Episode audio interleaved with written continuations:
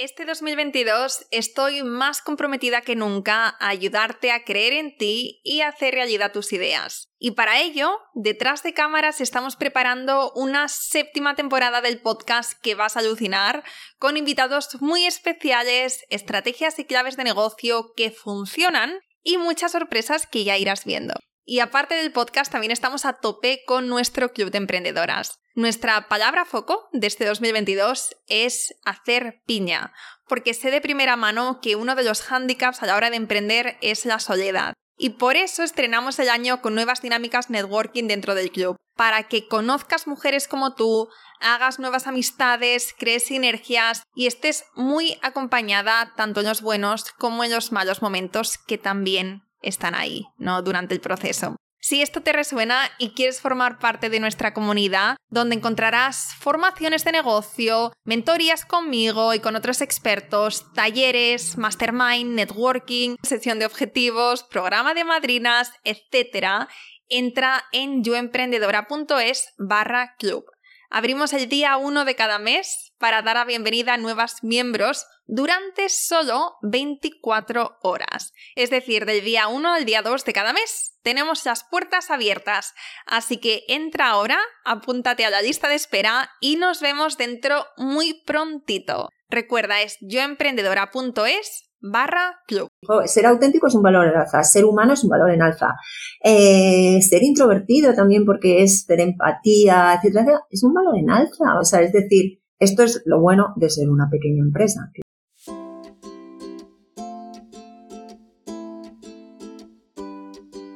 Hola, soy Laura Orzaiz y me encanta hablar de marketing, redes sociales, mindset y todo lo que hay detrás del fascinante mundo del emprendimiento.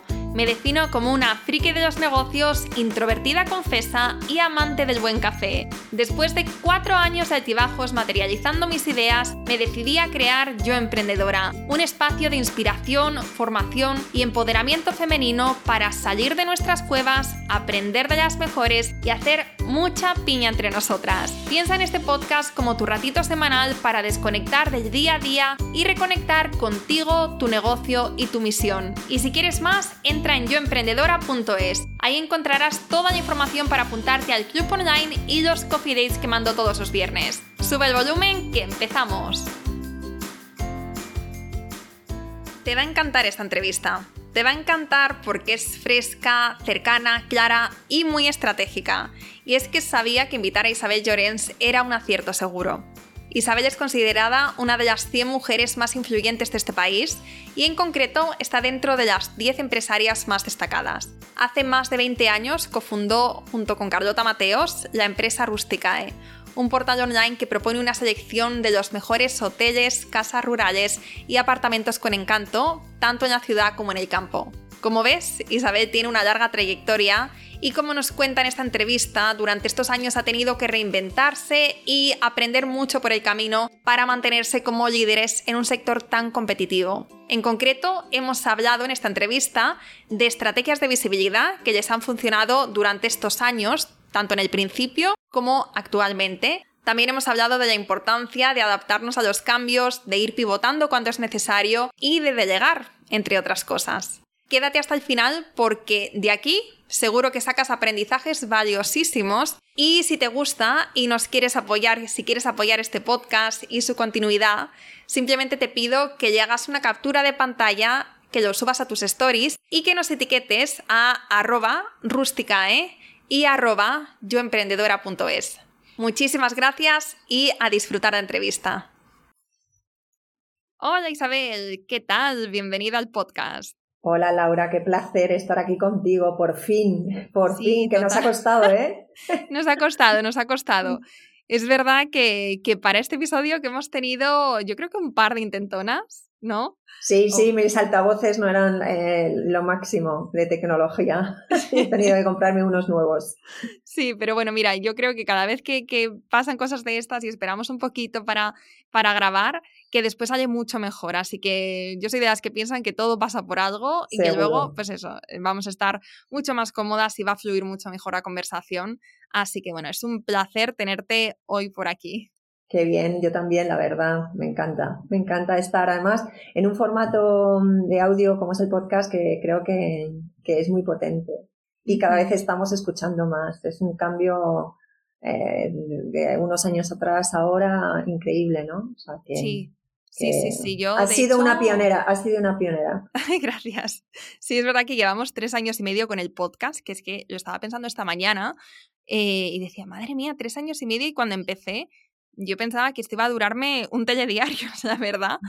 Pero es verdad que cuando entras en este mundillo, bueno, muchas veces cuando entras es porque escuchas podcast y te encanta mm. este formato y después cuando empiezas tú a hacerlo y tienes la oportunidad, en mi caso, cuando son entrevistas, de hablar, de conocer a mujeres como tú y hombres que también, emprendedores que pasan por aquí, es que es tan enriquecedor a nivel personal y luego ya, claro, eh, lo que aportas a los demás con este, con, con, este formato, con estas conversaciones. Pero no sé, es que es tan, tan, tan potente que, que una vez que empiezas yo no veo el, punto en el que vayamos a terminar. Pues ya cuando acabemos la entrevista, eh, ya en off, me mm, quiero preguntarte porque quiero yo empezar también una serie de podcasts con nuestros, mm, nuestros hoteleros, que es gente que tiene unas vivencias y unas historias muy únicas detrás y quiero empezarlo yo también, pero mm, bueno, pues para también para comunicar eh, nuestro producto de otra manera, ¿no? En, el mundo sonoro es, es, muy potente, entonces bueno, ya lo hablaremos, pero ya después. Vale, genial, sí, sí, sí, yo, yo te, te ayudo en lo que sea, en lo que necesites.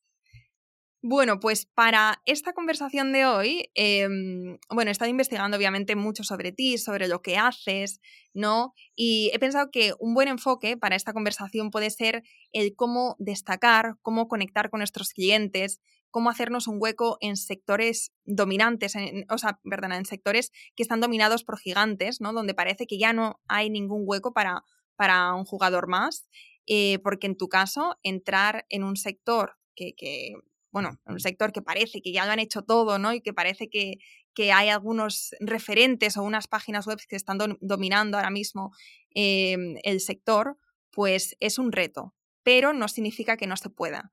Entonces, de esto vamos a hablar hoy, pero antes, Isabel, sí que me gustaría eh, empezar esta conversación hablando de cómo surgió la idea de Rusticae, cuál fue la fuerza motora que te impulsó a crear este negocio y un poquito pues, sobre esta trayectoria que seguro que es súper interesante. Muy bien, pues fenomenal, se acumulan las preguntas. Mira, eh, eh, me encanta cómo has arrancado porque hay mucho que contar. Pero eh, nosotros, mira, empezamos, yo no empecé sola, emprendí con mi socia Carlota Mateos y las dos em, nos surgió la idea, o bueno, el, la idea, sí, sí, sí, de, llevar un pequeñito hotel en Asturias.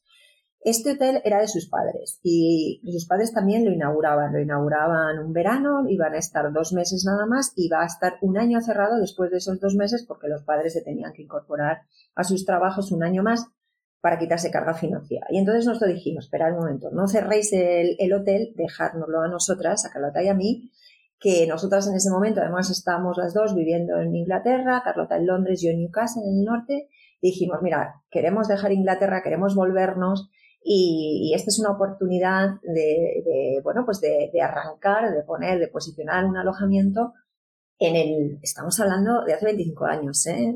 en el 95, 96, ya ni me acuerdo. y eh, es verdad que en ese momento, pues, eh, no existía el turismo rural o, era un saco roto, que había de todo, ¿no? Y entonces trae un hotelito de 10 habitaciones como si fuese de 4 o 5 estrellas, pero en el campo las estrellas no valen para clasificar este tipo de alojamientos, pero bueno, nos dieron esa prita en dulce, entonces Carlota y yo pues hicimos una labor de promoción de marketing bestial y bueno, y arrancamos fenomenal en invierno, pero con reservas y tal. Y ahí surgió, ese fue el germen de Rusticae, porque dijimos, oh, qué solas estamos, un hotel tan pequeño, ¿cómo podemos hacernos conocer, estamos muy solos, necesitamos crear un pequeño sector, un nicho de mercado que en, ese, en esa época no existía.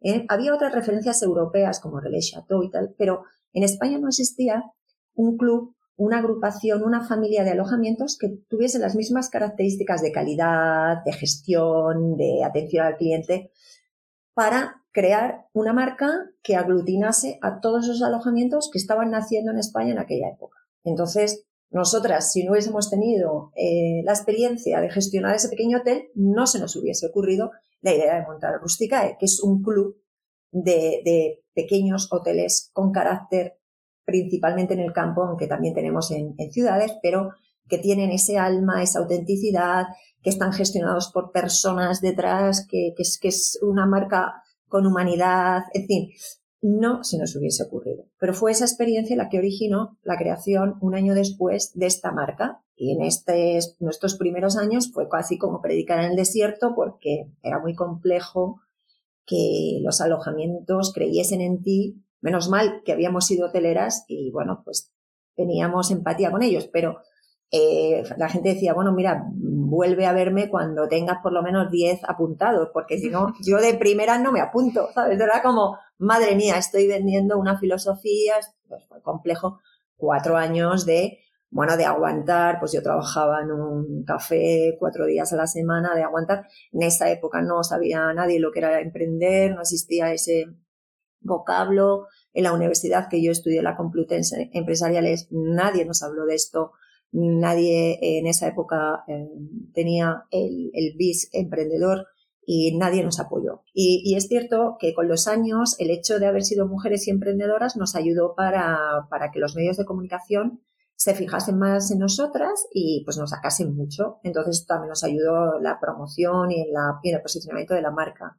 O sea que, que en estos 25 años pues ha habido de todo, como comprenderás. Entonces, bueno, pues ha sido siempre, siempre es, porque nunca paras, eh, un camino lleno de, obstáculos, pero también muy retador y muy apasionante, porque es muy fácil, es muy fácil decir, ya no puedo más, ¿no? Después de tantos años.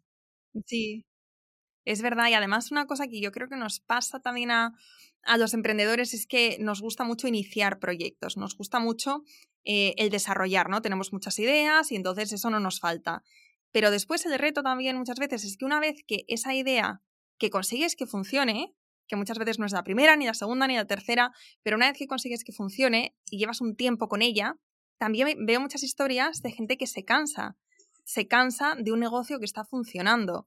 Y entonces es, eh, pues muchas veces lo deja o en algunas ocasiones cuando se puede lo vende y empieza desde cero porque nos gusta esto de, de iniciar cosas, ¿no? De como esas mariposillas del estómago, en el estómago cuando estás empezando una nueva aventura.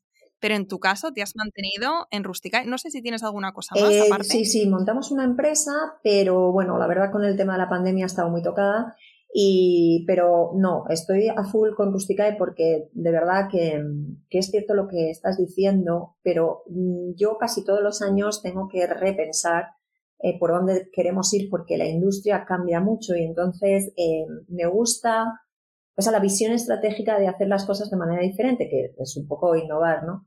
Y, y creo que eso, que también es un pensamiento fresco, es lo que me mantiene como si estuviese eh, teniendo en mi mano una startup diariamente, ¿no? No diariamente, pero sí al menos anualmente, ¿no? Esos son retos. Entonces no me canso porque siempre tengo un reto eh, que es casi como el primer día, ¿no? Porque desde que nacimos hasta ahora, todos los años nos pasa, nos pasa algo que tenemos que estar siempre como en tensión para em, casi reinventarnos a veces, ¿no? Entonces, bueno, pues Rustica tiene muchas vidas.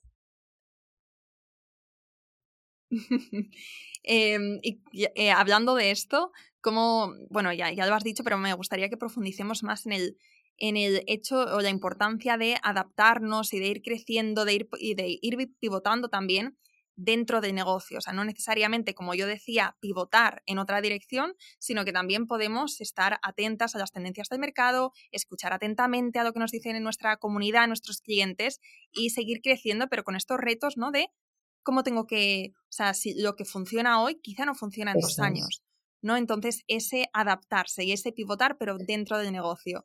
Háblanos un poco más de esto, de la importancia de como emprendedoras de hacer esto. Sí, es lo que dices tú. O sea, en la vida hay que tener una mente observadora eh, en general, en tu vida personal también, en tu vida profesional incluso más.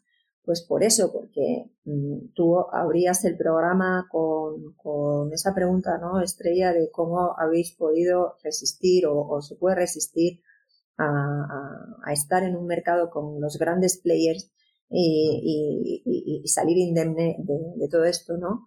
Pues e, e, esto es porque mm, tú em, al final eres una empresa pequeña, pero tienes una razón de ser, tienes un propósito como marca, ¿no? Que en nuestro caso, pues es que la gente disfrute, que la gente sea feliz y luego pues em, la parte más sostenible o más de turismo responsable, la de promulgar un turismo responsable, em, que esto es muy importante, ¿no? Entonces, la idea de que nosotros somos un pequeño nicho dentro de un océano muy grande, muy rojo, ¿no? muy, muy, muy sangriento, porque hay grandes players que están eh, pues, eh, pues luchando por la reserva, nosotros estamos posicionados de otra manera, que es por la inspiración y la búsqueda, ¿no? Y es este reto de decir, vale, Rusticay ya tiene que dejar de luchar por la reserva. Esa no es tu guerra.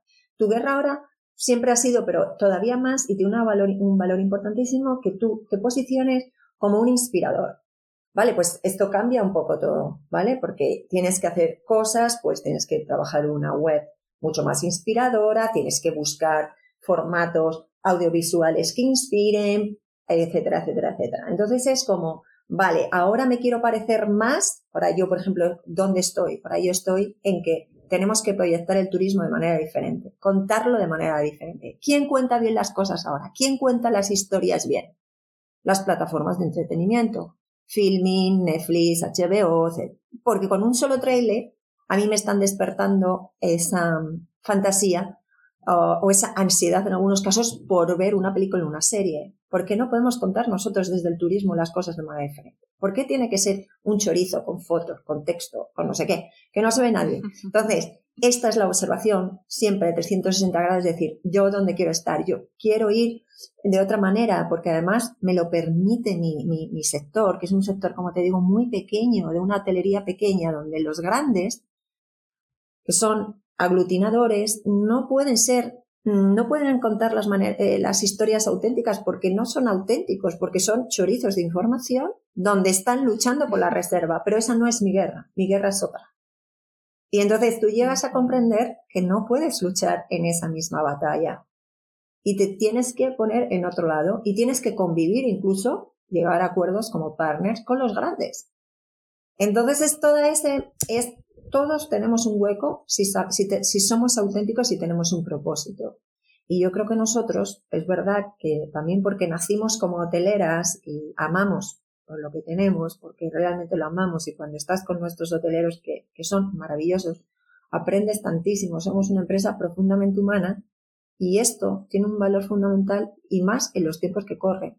Sí, sí, sí, sí, porque hoy en día la gente busca también esa conexión con una marca, incluso en sectores donde estábamos acostumbrados a que sean más rígidos, por así decirlo. O sea, antes no buscabas una comunidad necesariamente en este sector, pero ahora es un intangible que te hace virar hacia una marca, que te hace elegir a una marca, ¿no? Porque como tú decías, hoy en día eh, más que nunca necesitamos este contacto con las personas, necesitamos esta esencia, necesitamos esta autenticidad, ¿no? Y hay veces que cuando son gigantes, pues es mucho más difícil aportar eso.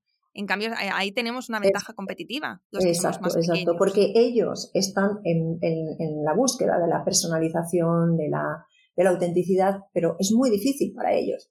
Es muy enlatado por muchas cosas que hagan, es menos creíble pero nosotros somos así y tenemos que contarlo de otra manera. Entonces es el relato en el que nos tenemos que fijar y esa es nuestra lucha desde hace unos años en escribir para cada alojamiento su esencia, su naturaleza, de una manera bella, eh, desde, con formatos como un podcast o como un video trailer de dos minutos o con como carteles de cine, etcétera, etcétera, ideas que, como te digo, nos lleven más hacia una plataforma de entretenimiento en las manera, la manera de contar las cosas, no en el modelo de negocio, em, y no tanto aparecerme a, a, un booking o a una expedia. Yo no quiero estar con ellos, eh, luchar eh, contra ellos, no puedo parecerme a ellos, no quiero ser como ellos, no soy como ellos.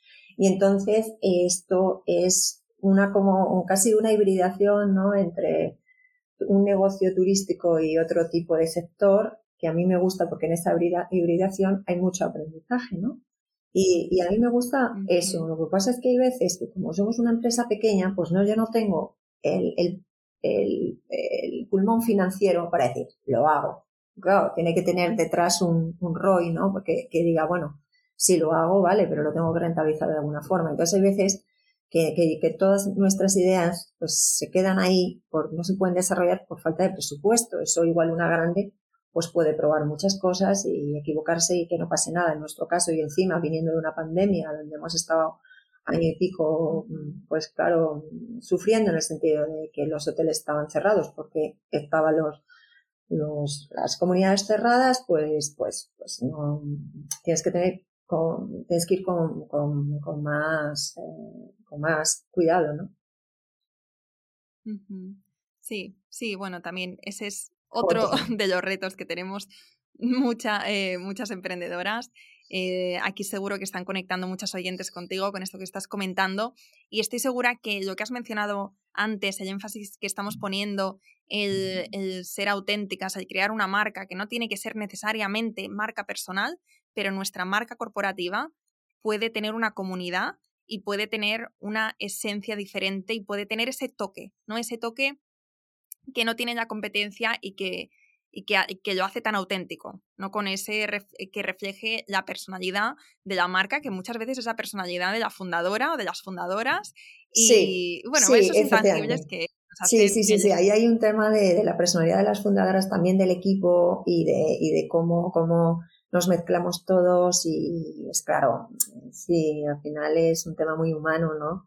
Y, y, tiene que estar ahí. Es que, es que si no, no, seríamos emprendedores, no haríamos pequeñas empresas, ¿no? Con personalidad. O sea que sí, sí, efectivamente. Tienes que poner, tienes que, tienes que abrirte ahí a, a, la bestia y, y, ser tú misma y, y, creer, perseguir tu sueño, que aunque suene como algo muy típico, pero es que es verdad que es eso, ¿eh? Porque es que si no, si no tienes esa energía, a mí hay una persona de mi equipo, ¿no? Que siempre me dice, Isabel, por favor, no, no, pierdas tu energía, ¿no?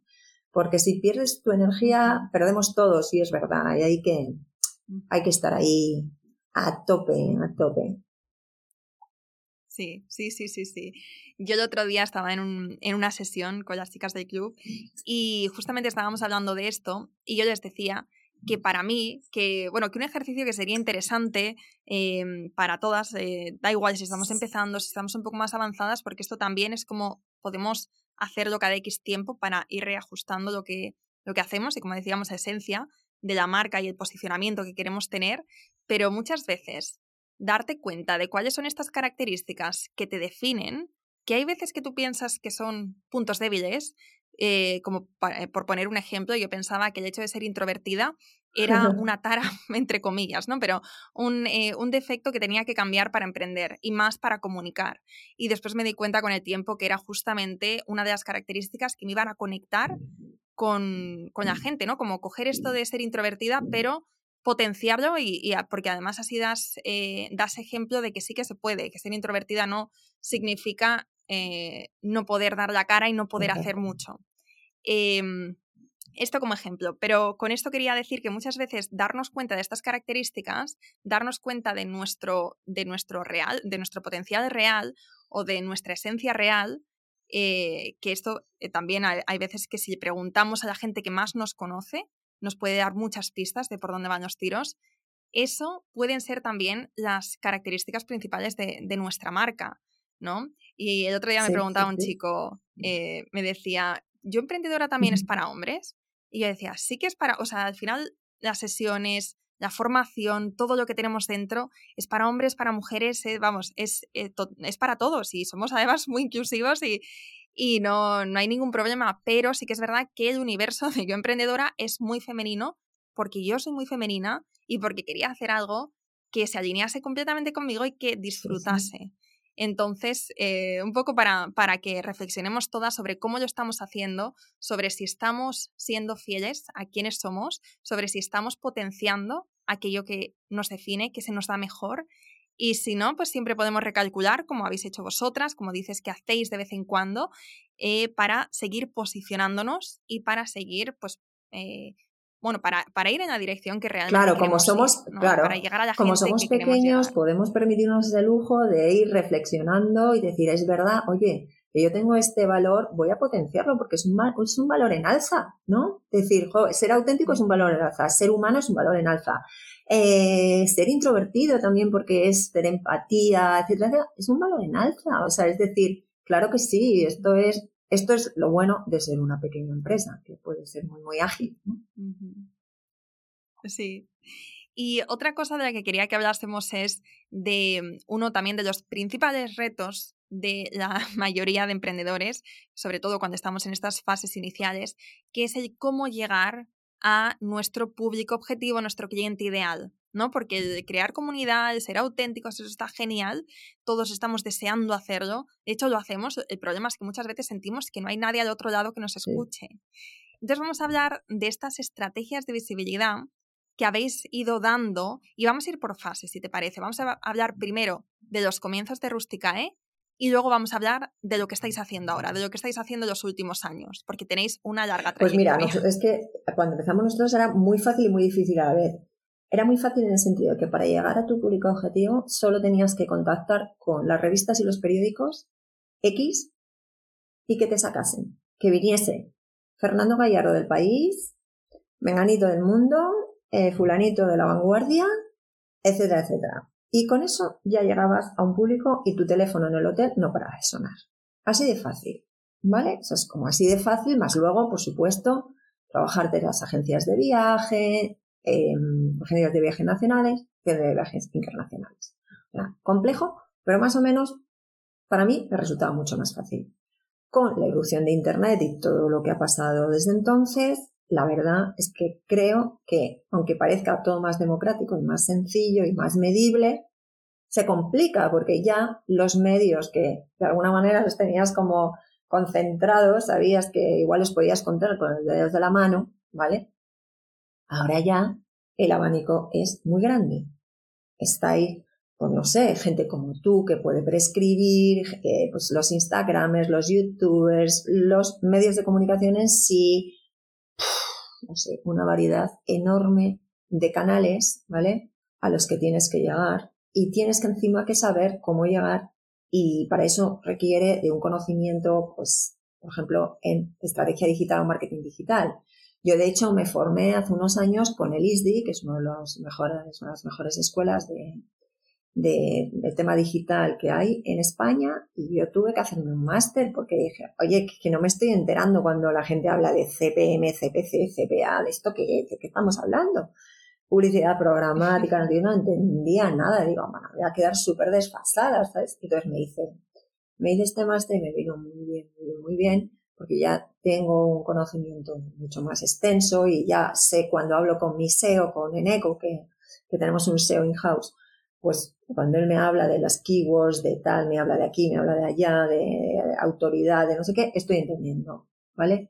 Y entonces estoy entendiendo todo el espectro digital para poder llegar hoy a mi cliente. Entonces, hemos pasado del boca a oreja Mm, prácticamente de medios de comunicación y de las personas a, tener, un, tener más complicado el acceso a, la persona en concreto, a, nuestro, a nuestro viajero, pues porque mm, pues consulta más canales y tienes que tener una red mucho más amplia. Yo, esto es lo que opino. Antes me parecía como mucho más fácil. ¿No? Vamos. Sí, y vos. Eh, claro, tú antes no estaba, pero, pero es que, claro, en el 97, en el, en el 2000, es que era así. Era, nos, visitábamos las redacciones de los periódicos.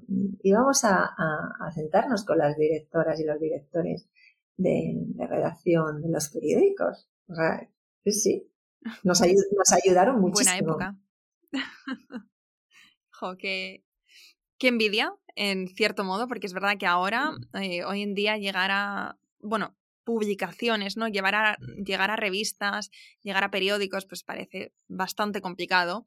Eh, pero aparte, o sea, hay, hay, un mundo, ¿no? Más allá de, de este tipo de medios de, de, comunicación. Y es verdad que tú mencionabas los podcasts, los canales de YouTube, incluso los Instagram Lives, que es también una forma de darse a conocer a otras comunidades, eso hoy en, eh, hoy en día está en auge. De hecho, hay una cosa que se llama, bueno, hay una estrategia, mejor dicho, que se llama podcast, em, guest, guest, podcasting, que es básicamente aparecer en, en otros podcasts.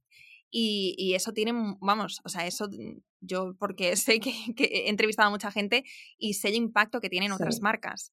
Em, entonces sí que creo que es, eh, también es diferente. Ah, hoy en día yo creo que nos gusta más consumir este contenido de una forma más amena, más dinámica y más, bueno, y más cercana, como puede ser con podcast o con YouTube, y que el impacto es mayor cuando es así que es que cuando leemos un artículo. Pero también depende de nuestro target, porque esto es más para la gente más, quizá más joven, pero pues la gente que lleva más tiempo consumiendo contenido, eh, contenido más tradicional, pues no lo sé, puede ser diferente. Aquí también es importante conocer nuestro target, saber qué contenido consume y adaptarnos también a este tipo de cosas. Sí, sí, pero que tienes que hacer cada vez más cosas para llegar a esas, a esas personas. Nosotros sí conocemos cuál es nuestro target, eh, pero, pero sí es verdad que tienes que hacer mucho más y gastarte más. Y, ¿Y qué hacéis hoy en día? O sea, al principio has mencionado que era muy fácil, que aparecer en medios, ir a, las,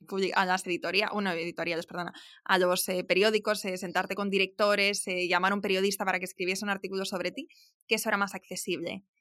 Hoy en día, ¿cómo lo hacéis? ¿O cómo lo estáis haciendo? ¿O cómo planeáis? Porque a lo mejor es una estrategia, o a lo mejor tenéis estrategias en mente que todavía no habéis implementado, pero que tenéis pendientes para este sí, vamos a ver, nosotros ahora mismo seguimos eh, trabajando con los periódicos, ¿vale? O sea que eh, tenemos una persona encargada del tema de comunicación, la relación con, con, prensa, que eh, eso sigue estando. Luego sí que tenemos una estrategia de SEO y SEM importante, que tenemos, por eso te digo que tenemos a Eneco que nos lleva, nos lleva toda la parte de SEO y SEM.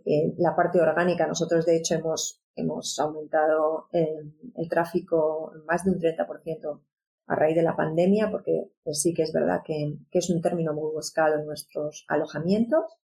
Y ahí eh, estamos poniendo bastante, bastante foco, porque es una forma orgánica de, crecer y de que nos conozcan, ¿vale? Luego, em, también tenemos una red de afiliados, que, eh, afiliados en, online, ¿no? Que, que, también venden nuestros alojamientos, nuestras experiencias. Luego, por otro lado, trabajamos la newsletter, que, que lo curramos mucho, nuestra base de datos. Estamos tenemos una base de datos, una base de datos muy nutrida, que también los alojamientos comparten de alguna manera porque nos ayudan a, a, a, que nuestro club de viajeros crezca. Y por ahí, con ese impacto de newsletter inspiradoras, eh, nosotros también llegamos, llegamos bien. Luego tenemos colaboraciones con, con gente, con influencers, de, todo, de todo tipo. De hecho, una de las estrategias que queremos llevar a cabo es tener influencers, pero no el típico influencer que, que es un influencer porque se ha hecho un influencer de repente, sino gente de la cultura, del cine, del deporte, gente que por sí, por su trabajo, han llegado a, un sitio, a una posición que nosotros nos sentimos que compartimos con nuestros valores eh, pues, pues que nos ayuden a difundir, a difundir la marca. Y entonces estamos trabajando en crear esa red con amigos Rusticae que tengan cierta influencia, pues porque el número de audiencia que tienen ellos en, Instagram, pues sea importante, etcétera, etcétera. O sea que, como ves, estamos ahí como tocando, tocando todos los palos. Voy a, voy a volver a leer lo que has mencionado. Esto es, vamos, muy, muy interesante estrategia SEO-SEM, que después vamos a hablar un poquito de esto. Tengo una pregunta para ti relacionado con esto.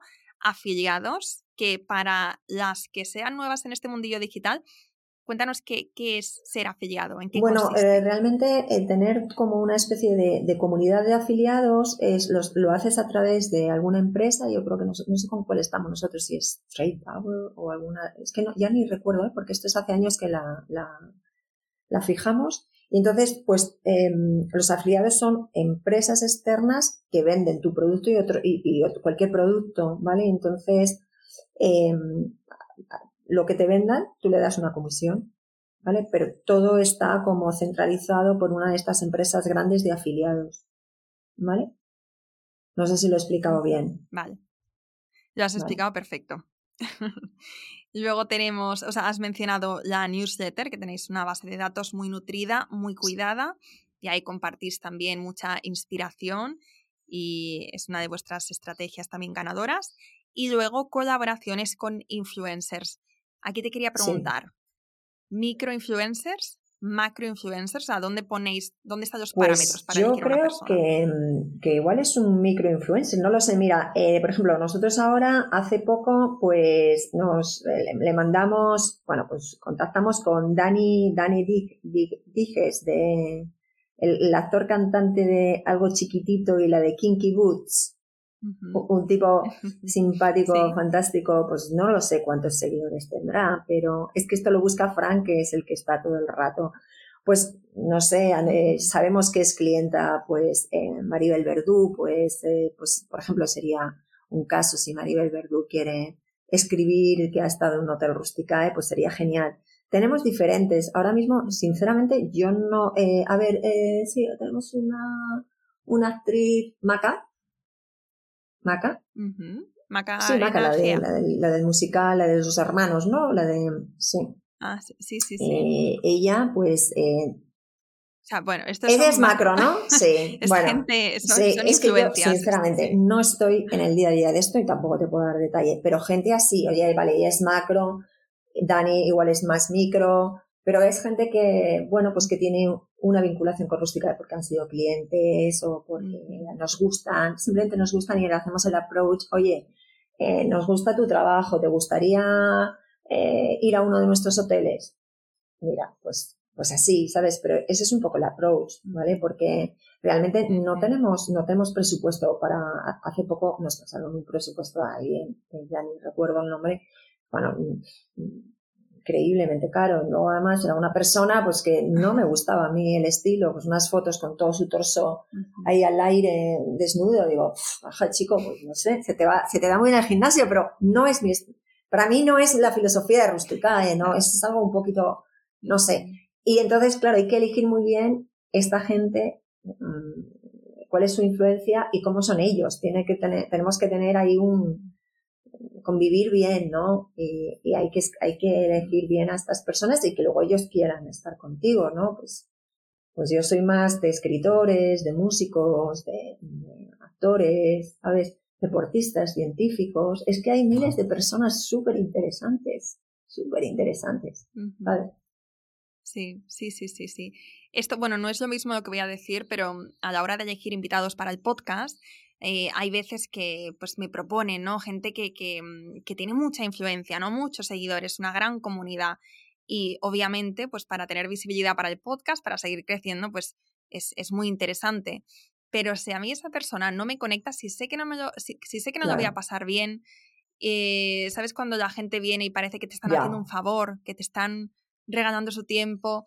A mí eso no me compensa. Y entonces ahora, sobre todo, bueno, eh, en los últimos meses, ya que llevamos una, una trayectoria, eh, es que cada vez soy más fiel a, la intuición. Si alguien no me da buena intuición o, simplemente no, no encaja conmigo por lo que sea, no, no le voy a invitar por muchos seguidores que tenga, porque al final no es un match, no es un match, no es un match y no lo voy a disfrutar y pues, para eso no lo hago. Entonces, entiendo un poco lo que, lo que dices, no es exactamente, em, pues eso, tema de colaboraciones, influencers, no es lo mismo, pero bueno, es, es a la hora de elegir gente que sea, que, que, que, esté, que estén alineados, ¿no? Con nosotros también. Y eh, te quería preguntar así eh, brevemente, o sea, has dicho que una de tus principales estrategias, de vuestras principales estrategias, es el SEO y el SEM.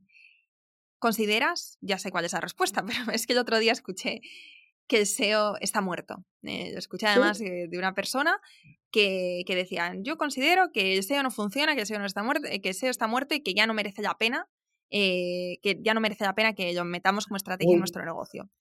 Sí, nosotros nos descubren por vía Google, eh, o sea, tenemos mucho directo, ¿eh? porque nosotros llevamos haciendo branding desde hace un montón de años. Entonces, claro, hay mucha gente ya que teclea tu nombre, por tanto, esto no cuenta, ¿vale? Pues nosotros, el hecho de, de, haber creado marca y seguir creando marca, pues te hace que tengas mucha, mucho directo, ¿vale? Es verdad que luego tenemos mucho eh, referido de, o sea, viene de, de del SEM, ¿vale? De el newsletter y muy poco realmente de redes. O sea, en redes está claro que tenemos que estar y tal, pero no vemos esa conversión tan claramente. O sea, lo nuestro es verdad que es un, modelo que cuesta atribuir de dónde vienen las reservas porque generamos mucho negocio indirecto a nuestros alojamientos. Porque la gente viene a nuestra web, que esto es otro canal que no he comentado antes, pero que invertimos mucho tiempo y dinero, llegan, se inspiran y luego se van, ¿vale? Y se van o bien al hotel directamente, o bien a Booking, o bien a Expedia, o bien a TripAdvisor, o bien a no sé qué, o pasan por unas cuantas webs más y al final acaban reservando no sabemos dónde. Perdemos el track, perdemos el modelo y el modelo de atribución es imposible. No sé cuánto atribuirme de las reservas que le llevan a un hotel mm, por parte de Rusticae porque no sé cuánto le genero porque no reservan en mi, en mi web, aunque yo tengo toda la transacción y, trabajo muchísimo el user experience, todo, pero no tengo capacidad de traquearlo hasta el final. ¿vale? Entonces ese siempre ha sido un problema para nosotros. Por eso yo te he dicho, no quiero estar en la reserva, estoy en la búsqueda y la inspiración. Dentro del, del, del journey de un cliente, a la hora de hacer una escapada, estamos en su primera fase. A ver, cuando me siento y digo, ¿dónde busco? Venga, voy a ver en Rusticae. Vale, y luego ya a saber dónde reservo. Sí, sí, Es un tema, es un tema gordo que siempre nos ha preocupado, pero que, que ahora a mí no me preocupa tanto porque, eh, porque yo entiendo que todos tenemos un papel importante a la hora de, de comercializar o de promocionar y somos el gran escaparate para estos alojamientos. ¿vale? El gran escaparate no significa que luego entren en nuestra web. O sea, entran sí, pero que, no reservan al, final, ¿no? Sí. Y ya para terminar, antes de, pasar a las preguntas cortas, eh, respuestas cortas, sí que te quiero preguntar, porque estás hablando mucho del equipo eh, y de que sois una empresa pequeña, pero que lleváis 25 años, y tengo mucha curiosidad por saber quién forma parte del equipo de Rusticae. Pues mira, sí, claro, tenemos dos personas en administración, pero que aparte de Pilar y que son dos hermanas Pilar y Paloma, aparte de administración nos ayudan con el tema de llave regalo. Bueno, están, realmente al ser una empresa pequeña todos colaboramos con todo, ¿no? Pero eso por un lado. Luego está mi mano derecha, eh, Sara, que ella, aparte de, ser eh, la, financiera, es también comercial, eh, fideliza a los hoteles, da charlas, es una experta en sostenibilidad, Sara, ¿vale? Sara Sánchez, que es fantástica. Bueno, todos son fantásticos. Eneco, que es nuestro SEO, Rubén, que vela por, por, toda, por todos los hoteles, por, por crear familia, por ayudarles con el tema de las reservas, etcétera, etcétera. Después eh, está el Laura, que se ha incorporado hace nada, empezó como becaria y ahora está en el departamento de marketing, que es fantástica. Ana Martín, que lleva toda la parte de comunicación. Y luego en la parte de atención al cliente tenemos a Eva y a Neika.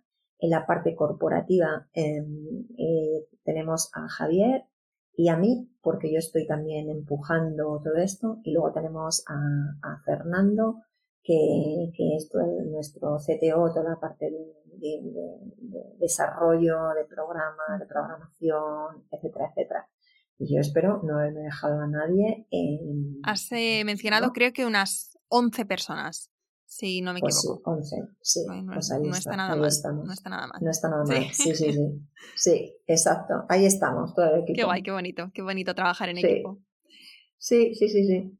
Es fantástico por además que nos llevamos, nos llevamos fenomenal y luego Sara es la que lleva todo el equipo y ya lo lleva muy bien y hemos estado ahí al pie del cañón desde el momento cero con el tema de la pandemia y hemos creado comunidad como, como, como empresa y también con nuestros hoteleros. Hemos creado ahí algo muy potente, algo así como muy de familia, ¿no? De lazo, de lazos emocionales y profesionales, ¿no? Muy potente. Qué bien. Pues vamos a la parte del final ya. Eh, te voy a hacer cuatro preguntas y eh, tienes que contestar de la forma más, eh, más breve posible. Es decir, esto no es para, para expandirnos en cada punto, sino lo primero que se te pase por la cabeza esa es la respuesta. ¿Te parece? Venga, vamos. Venga. Sabiendo lo que sabes ahora, ¿hay algo que harías diferente si empezaras de nuevo?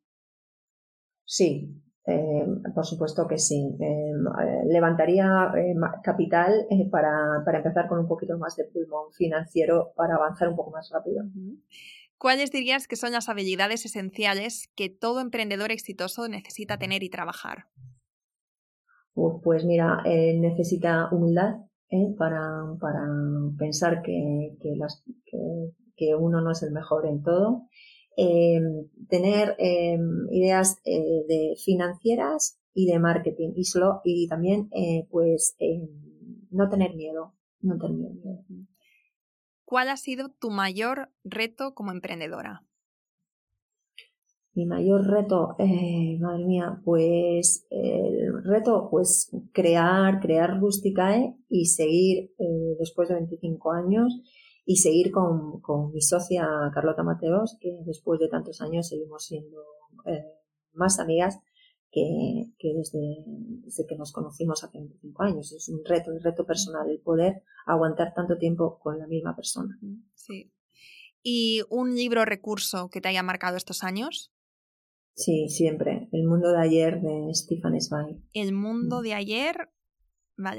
Memorias de un europeo, eh, de Stefan Zweig, que fue el gran humanista eh, judío austriaco que, le tocó vivir un vendaval de locura de las dos guerras, de la Primera y la Segunda Guerra Mundial, y acabó suicidándose en, Brasil, donde se exilió, porque veía que, que el eh, bueno, ascendía el los nazis y que iban a acabar con Europa, que tanto había eh, defendido ¿no? en su, y vivido en su juventud, porque había pasado por todas las universidades de Viena, de Berlín, de París, de Londres. Este era amigo de Rilke, de Freud, en fin, un personaje maravilloso y que cuenta todo de una manera, pues desde muy humanista, pero sobre todo muy fácil de leer y de entender. Es un libro que debería de ser leído por, por, por, todos en, la, en, el instituto para empezar y en las universidades para acabar. Lo voy a dejar en las notas del podcast y me lo apunto también para, para leerlo yo, porque la verdad es que lo has vendido muy bien. Ya verás.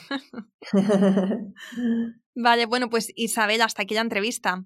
Ha sido, ha sido pues genial, la verdad es que me ha encantado y como te decía, yo creo que ha merecido la pena esperar porque la primera vez que íbamos a hacer la entrevista yo estaba en Inglaterra y estaba más pendiente del ruido de fondo, de si pasaba mi, mi, novio, mi suegra, mi suegro, mi, mi cuñada por ahí.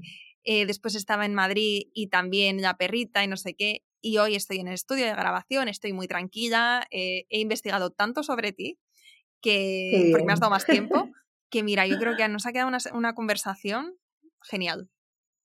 Qué bien, Juan, me alegro que, sea de utilidad a, tus oyentes, para tus oyentes, oyentas. ¿Oyentas? No. ¿Se dice?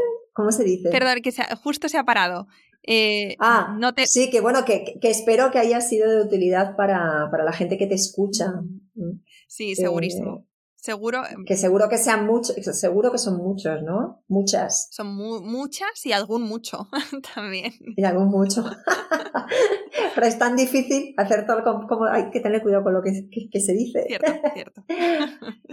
bueno, pues, pues Isabel. nada, oye, gracias por haberme elegido y lo he pasado muy bien. Por supuesto.